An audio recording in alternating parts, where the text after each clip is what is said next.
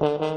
上周日和我对象出去逛街，在商场门口出来遇到一个乞丐，老是纠缠我们要钱。我对象就看着乞丐挺可怜，就跟我说了，要不给他个十块八块，让他走吧。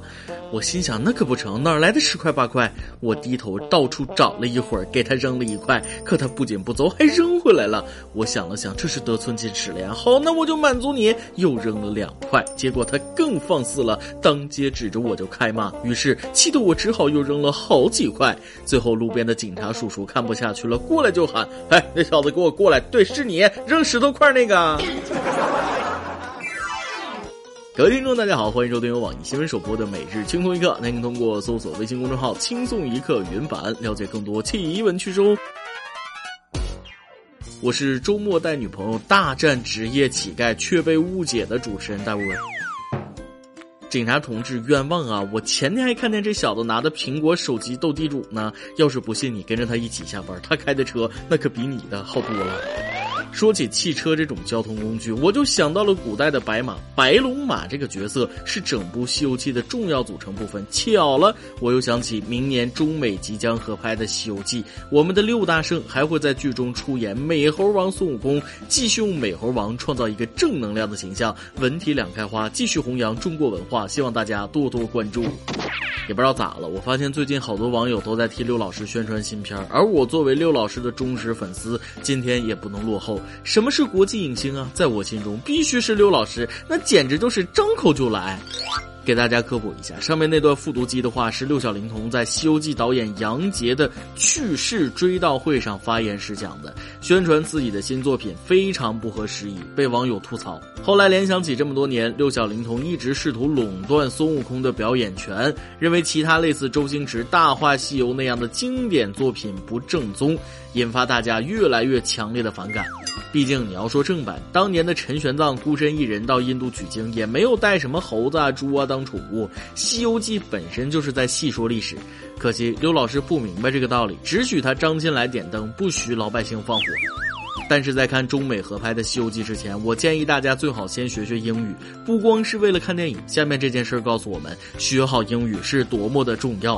之前谁说中国人就不用学英语的？我第一个不服啊！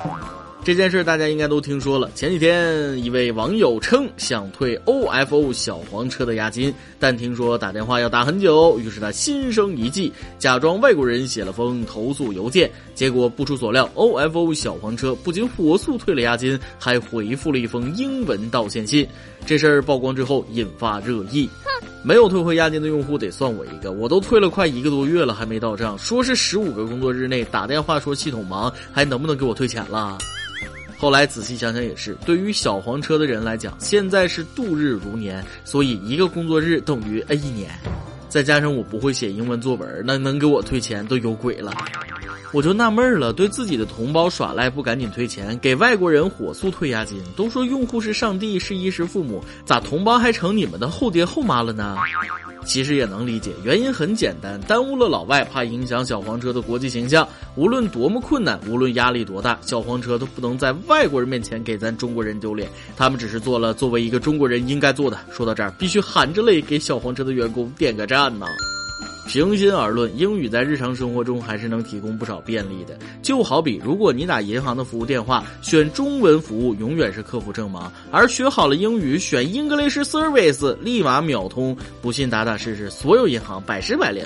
当然了，这并不是区别服务，而是银行英语用户本身就少，打电话自然每次都通。俗话说得好，技多不压身嘛，多学一种语言，多一条出路。能把英语捡起来就抓紧重新学吧。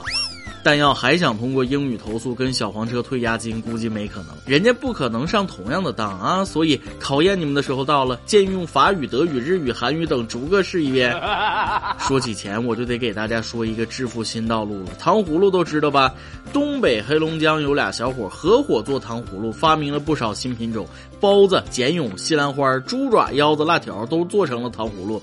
他们说了，每天从早上六点多一直到晚上十二点才收工回家，一天下来还能挣七八百。东北真是个神奇的省份。听东北的同事说，人世间众生皆苦，唯有东北的电线杆子是草莓味的。中国黑龙江省哈尔滨被白雪覆盖的工业城市，冬天空气干冷，在高楼大厦林立街道上，想尽可能的跟上二狗子的脚步，不是一件容易的事情。二狗子和他的朋友栓柱正在寻找一种精灵般的食物——冬天的电线杆子，一种珍贵的食材。这种电线杆子只有在黑龙江的城市中才能存活，它是电线杆中的贵族。在南方，一份东北的电线杆子是可望而不可求的。在东北，冬天电线杆子的香味浓烈袭人，烧经冰雪加工，就会被寒冷逼出一种类似水果的艳香，这令远离冰雪的南方人将此物视若珍宝，而本地人对电线杆子更加爱不释口。而在这城市中，当人们远离自然，享受电线杆的时候，最应该感谢的是大自然，因为它用慷慨和守信，每年冬天都会为人类带来奖赏。这就是传说中大自然给予人类的馈赠。有生之年，我一定要去东北尝尝电线杆子啥味儿的，味道肯定好极了。我东北的同事还说了，要是不甜的话，可能是你舔的方式不对，也可以试试舔舔其他的棍状物体，甚至是大铁门，保证拉丝儿。咱们言归正传，还是很佩服这俩小伙的经济头脑的。他们卖的不是糖葫芦，卖的那是一种理念，抓住了广大群众喜欢晒生活的习惯。这么新鲜的玩意儿，腰子愣给做成糖葫芦了，谁还不得多看一眼？买一串回家晒晒朋友圈，钱也赚了，顾客也满意。要不说善于创新的人才能发现新的致富道路呢？这脑。我看行。其实仔细观察，不难发现，这俩小伙夏天肯定是开烧烤摊的，到了冬天开大排档没法开啊，直接把原材料改成糖葫芦，东西还是那些东西，只是做法根据天气变了个展现形式。但我觉得可以尝试开发一个网上关于东北最火的东西——冰糖电线杆，能做一个不？说完了糖葫芦，再跟大家说一件奇葩事儿，可以说是闻所未闻呐。话说，家住重庆二十八岁的杨先生，今年五月份刚刚结婚的他，就遇到了这样一件堵心事儿：自己结婚的时候，一名大学室友只给他发了六点六六元的红包，并在他结婚的典礼上大吃大喝，几个人喝了四瓶五粮液，临走的时候还带走了两包中华。这事一出来，不少网友觉得这人也太不要脸了，才六块六就好意思舔着个大脸去人家喜宴上是又吃又喝，临走还拿两包烟，是冤家呢。这种人根本算不得朋友。刚开始我觉得也是，这人把杨先生家的酒席当成自助餐了。虽然说不能用钱衡量关系，但碰到这种抠抠搜搜、占尽便宜的人，不来往也罢。但后来我想明白了，就是随个礼，有来有往，想随多少随多少呗，咱收多少就回多少啊。等他以后结婚了，随他三块三，另一半等生孩子再随，寒碜人谁不会呀？不过咱们其实还是小瞧了他，这种人结婚绝对不会请杨先生的，便宜怎么可能让人占了？杨先生你得反省，四年的寝室生活，你和这种人朝夕相处还没搞清他是啥样的人，还是先检讨一下自己的眼睛，免得以后再看错人呢。所以，咱们的每日一问来了。说起同学，你的校园生活中都遇到过哪些神奇的同学呢？他们都做了哪些事儿？分享一下呗。在这里，我劝大家出去吃饭的时候，一定要控制好自己的量，少喝酒，多吃菜，够不着站起来。对别人劝酒说不，更不能劝别人的酒。要真出点啥事儿，一桌的人谁都别想跑。没跟大家开玩笑，就前两年一个真事儿。河南许昌某职业学院的学生小亮，在二零一六年十月的某一天，和六名同学在学校宿舍喝酒。第二天，小亮昏迷不醒，被医院诊断为脊髓炎并高位截瘫。后来，小亮的家人把学校、超市一起饮酒的同学告到了法院。最终，法院判决小亮承担百分之十五的责任，学校未尽到教育监管责任，承担百分之六十五的责任，需赔偿共计八十多万元。而和小亮一起喝酒的六名同学承担百分之十五的责任，共赔偿二十多万元，我就挑重点说吧。酒桌上一人因为喝酒出了事儿，全桌都有连带责任。所以为了他人也为了自己，把酒言欢的同时点到即止，开心就好啊。学校禁止学生喝酒那是有道理的。现在的年轻人猛啊，心里没数，不光是喝酒，那开车也是这样。最近在深圳，一男子驾驶宝马车凌晨上演《速度与激情》，还拍下晒朋友圈。经鉴定，该宝马车行驶速度高达一百七十一到一百八十三公里每小时，最高一度飙到了两百公里每小时。但老司机也有翻车的一天，他被热心网友举报了。经交警调查，还发现该车存在私自改变外观、未报备、四次闯红灯、两次逆行、违反禁止标线等多项违法行为，最终罚款六千一百元，记四十五分。面对处罚，该司机还企图贿赂民警，最后被民警拒绝并给予严重批评。我估计这兄弟是不知道死字怎么写，开最快的车，打最贵的石膏，做最复杂的手术，搞不好就得烧最旺的炉子，长最高的坟头草啊！交通安全无小事，你标的不是车是生命啊！自己不珍惜生命那是你的事儿，万一害了别人，你缺德不缺德？把刹车安回来吧，这这速度，那插个翅膀都能飞了，我都替路人感到害怕呀！今天你来阿榜跟帖阿榜，咱们上期问了，你小的时候都被哪些偏方治疗过呢？效果咋样呢？看了一遍回复，很多网友的童年那可以说是惨不忍睹。微信网友梁说了，小时候摘杨桃，脚掌被铁钉扎出血了，村里一个大哥哥拿火柴棍前面红红的那些碾碎，放伤口四周点燃，那酸爽。建议主持人尝试一下，确实挺酸爽的。第二天脚长肥了一大圈，妈妈去诊所为脚减肥。如果没猜错的话，为你疗伤的这位大哥应该是铁血史泰龙的影迷。史泰龙的电影《滴滴血》中，那就有这个桥段：受伤的兰博点燃了子弹的发射药，为伤口消炎。可惜现实不是电影，你更不是兰博，没那身块啊。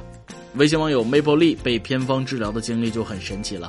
记得小时候左侧腮帮子肿了，还很疼，奶奶说要拿虎骨酒外敷就能好，说什么这个病叫猪头皮，就怕老虎。那时候我还小，反正我就信了。不过最后好在是好了，看来我奶奶还算靠谱。这个我可以简单解释一下，你的这种病其实叫腮腺炎，发病之后肿腮帮子，一般都是外敷内服一些消炎药治疗。而你奶奶用的方法，很可能是因为酒能消炎才起了治疗作用。微信网友奔雷手宇文泰的经历就比较惨了，不知道你们见没见过糖鸡屎，屎中极品，臭的要命。我小时候嘴巴长了个疙瘩，我爷爷就把糖鸡屎涂上面了。长个疙瘩就往嘴上抹鸡屎，你爷爷这治疗方法真是太硬核了，我还是选择红霉素软膏啊。微信网友一颗苹果说了，博哥给你讲一个偏方的事儿。作为南方人，小时候被蜘蛛蛰，抬着肿了的手指给外公看，外公二话不说，直接拿起拖鞋拍死了蜘蛛后，用它挤出来的汁儿敷在了伤口处，过了一会儿竟然消肿了。微信网友虎哥说了，小时候放牛不小心把脚踝划伤了，当即撒尿把伤口淋了下。哎，你别说，止血效果还挺好。不过现在留了道疤。其实这个还是有点科学依据的，因为尿液算是比较干净的液体，紧急关头，尿液不仅可以用来清洗伤口，还能循环利用。看过贝爷美食之旅的朋友们都知道，尿那绝对是你渴到不行时的最佳选择。一位不想透露姓名的微信网友就被坑的比较惨了啊。求匿名，十二岁的时候仍然在床上尿地图，去医院也没治好。有一天，老妈跟别人聊天的时候，听说了一个偏方：用碗接着自己尿的尿，然后烧一张自己用过的纸，烧成灰放进去，再喝掉。那感觉甭提有多酸爽。当然，结果肯定是没用的。最后是自己青春期发育的时候自己好的，有点重口味啊，小伙计啊！这个虽然喝了自己的尿，但也没多大害处，至少亲力亲为给大家科普了这种偏方，肯定是没用的。每日一问，咱们上面已经提到了，你的校园生活中都遇到过哪些神奇的同学呢？他们都做了哪些事儿呢？分享一下呗。再来一段。昨天晚上下班去同事家做客，平时单位里我俩玩的不错，在一起就没那么拘谨。没想到最近几天这小子得寸进尺，在屋里当着我的面连续放了好几个西洋屁，我实在受不了了，捏着鼻子问：“你吃啥了？怎么放屁这么臭呢？”只见他很鄙视的斜了我一眼，说道：“做人呐要厚道，怎么着？闻就闻了，还想要配方吗？” 爆料时间。一位匿名的微信女网友说出了她家里的一些烦心事儿。主持人听清风一个好久了，一直没留言。爆料这个环节我很喜欢，因为很多人都会在这里吐露自己的心声。今天我也想说说我的心事。我是一名已婚妇女，上面还有一个姐姐。然而我姐姐结婚比我晚，所以我孩子现在五岁了，她的孩子才刚出生。本来我姐生孩子是件喜事，可问题来了，我姐非要我妈帮着照顾孩子，理由我也不怕大家笑话，因为我生孩子的时候我妈帮我带过。但是现在和以前不太一样。我生孩子的时候，我妈还年轻，体力也还行，但现在年纪大了，身体越来越不好，已经没有精力去照顾小孩了。可我姐却不依不饶，打电话非要让我妈过去帮忙。我妈说现在身体不行了，真的带不动了，实在不行我给你们出钱请一个保姆。没想到我姐一听这话，当场就炸了，说我妈偏向我，还说我妈不配做这个孩子的姥姥。说完就把电话挂了，把我妈气得够呛。但是更多的应该是伤心。后来我妈说，确实应该去给我姐看孩子。我现在对我姐的做法很生气，妈身体不好，她还这样逼她，想找她讲理来着。但是按照我妈的说法，两个女儿手心手背都是肉，不去真的不好，所以我也就没多说什么。我只想知道我姐的做法，我妈的想法都对吗？说实话，我还是很不理解的。这件事恐怕是很多家庭都会遇到的事儿啊，说大不大，说小也不小。先说你姐吧，要求老人帮着带孩子，老人帮忙带是情分，不帮带是本分。你姐是孩子的妈，她才应该对孩子多负起一些责任。老人身体不好，而且还自己提出给你姐找保姆，那这就很够意思了。可你姐还能说出那样的话，我不知道她的成长环境是怎样的，可能也是处处争先，一点亏都不能吃的那种人。连你这个妹妹都成为她胁迫老人的工具，既可悲又让人生气呀。另外，你妈妈的想法也没错，我倒觉得作为家里的老人，他已经为下一代考虑的很周全了，可以说中国大多数父母的翻版啊，一辈子为了自己的儿女活着。两个女儿尽量一碗水端平，大女儿不体谅自己，那只能自己去给看孩子。说的难听点，这么做她也想自己将来老了有求于你们的时候，别让你姐一家挑完你的理，再挑她的理，搞得一家子不和睦。人性就是这样，好的时候一万个好，不好的时候呢，当年记下的一些仇就一下子全倒出来了。做父母的只能尽量做周到，不然还能有什么办法？说了这些，希望你也能明白，你妈为了你们两姐妹也真是操心了。给你看完孩子，给你姐看，她有她他自己的想法，你劝也没用。而你作为女儿，平时多去关心关心二老啊，在你姐那边挨的累，在你这边多给找回来点，老人应该也能欣慰一些。不多说了，毕竟是家事。总之记住，别人怎么做是别人的事儿，自己先做到位了，才能去要求别人呐。一首歌的时间，微信网友 Freedom 想点一首歌。主持人小编你好，从轻松一刻原版开播以来，我一直没有落下过，一直没有点过歌。第一次这么有点歌的冲动，希望能为我实现。十二月十七号是我和老婆认识五周年，想点一首韩安旭的《多幸运》。从我们确认关系的那一天，我就跟你说过，遇见你是我这辈子最幸运的事情。现在我依然坚信这一点。这几年经历了很多事情，谢谢有你的陪伴，还为我们生育了一个可爱又调皮的宝宝，肚子里还怀着一个小妹妹。是你才让我拥有这一切，我会一直陪伴你，保护你，直到生命的终点。I love you, my wife. 不得不说啊，点歌这个环节呢，已经见证了太多人间的喜怒哀乐。但是通过我看大家点歌的留言，发现生活中美好的事情还是很多的。比如金榜题名了，驾校毕业了，牵手成功了，都回来这里分享喜悦。说真的，生活就是要跟每天蒸蒸日上的人为伴，这样才能吸取正能量，一路前行。而像你们这样一家人，更是让人羡慕嫉妒啊！夫妻和睦，儿女双全，和谐美满。今天我也吸吸你们一家的喜气啊！祝我早日脱单。行了，今天就说到这儿，这首歌就送给你们一家四口，祝你们一家子美满幸福。以上就是今天的网易轻松一刻，有电台主播讲当地原汁原味的方言播轻松一刻，并在网易和地方电台同步播出嘛？请联系每日轻松一刻工作室，将您的简介和录音小样发送至 i love 曲艺 at 幺六三点 com。老规矩，祝大家都能头发浓密、睡眠良好、情绪稳定、财富自由。我是大兵，咱们下期再会。baby。在亿万人海相遇，有同样默契，是多么不容易。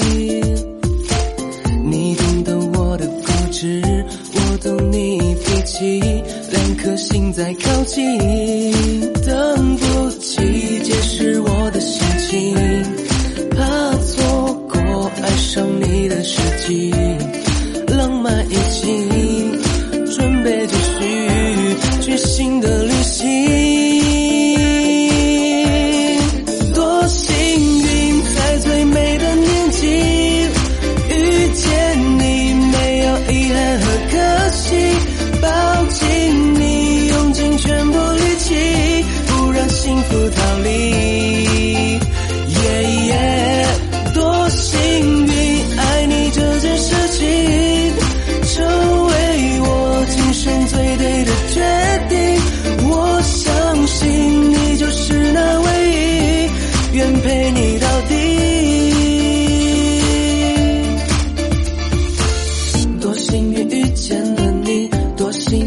上了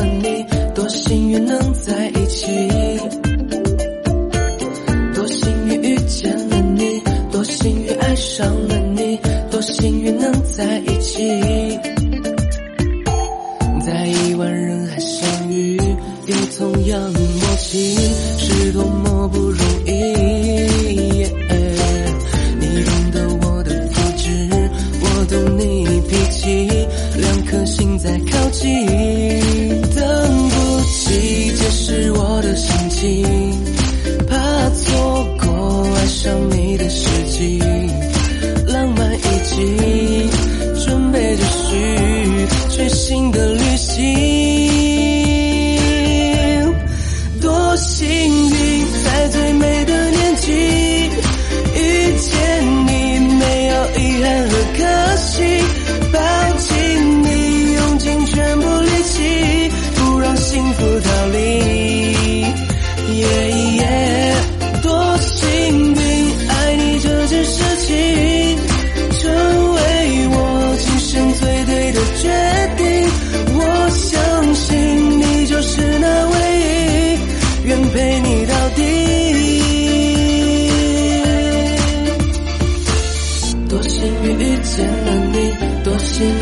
上了你，多幸运能在一起。多幸运遇见了你，多幸运爱上了你，多幸运能在一起。